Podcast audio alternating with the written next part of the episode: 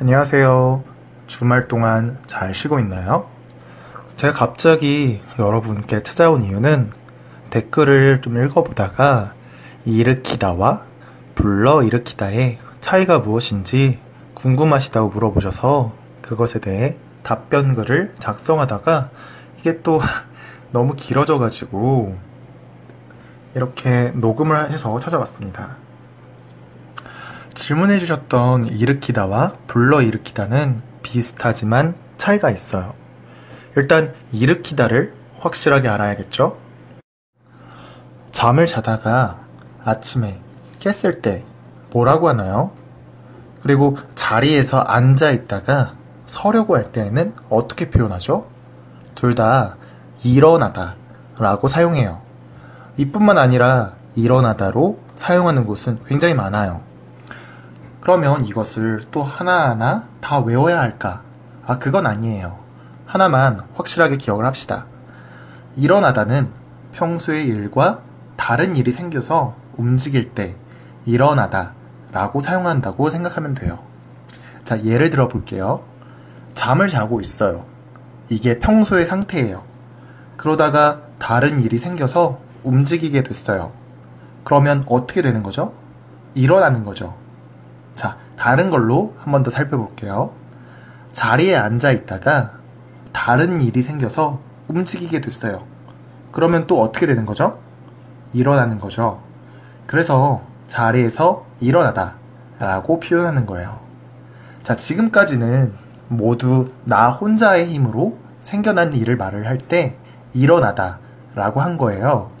그런데 내가 스스로 하는 게 아니라 다른 사람이나 다른 무언가에 의해서 일어나게 됐어요.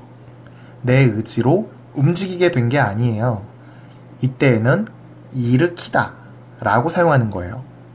자, 마찬가지로 예시를 살펴보면서 설명해 볼게요. 그 가짜 뉴스는 사회적으로 엄청난 반향을 일으켰다. 자, 이 말은 사회는 평소에 가만히 잘 있었는데 다른 일이 생겨서 움직이게 된 거예요. 그런데 그 다른 일이 사회가 자기의 힘으로 움직인 거가 아니라 가짜 뉴스라는 애가 나타나서 사회를 일어나게 한 거죠. 이해가 됐나요? 자, 이제 일으키다라는 것은 확실하게 이해하셨을 것 같아요. 그럼 이제 불러 일으키다를 이해하면 될 것 같네요. 불러 일으키다는 이렇게 생각하면 쉽게 이해할 수 있을 것 같아요. 일으키는 것은 똑같아요. 그런데 사람과 관련된 것, 특히 사람의 마음을 일으킬 때 불러 일으키다 라고 사용한다고 생각하면 될 것 같아요. 예를 들어 볼까요? 템플스테이는 외국인뿐만 아니라 한국 사람들에게도 좋은 반향을 불러 일으켰다. 자, 이 뜻은 이렇게 생각할 수 있겠죠? 외국인과 한국 사람들이 평소에 가만히 잘 있었는데 다른 일이 생겨서 움직이게 된 거예요. 그런데 그 다른 일이 외국인과 한국 사람들 스스로 움직인 게 아니라 템플스테이라는 애가 생겨서 움직이게 된 거다라는 거죠. 어떻게? 좋은 방향으로 움직였다는 거죠. 그런데 움직인 것은 알겠는데 여기서 말하는 게 정확히 뭔가요? 사람의 마음인 거죠.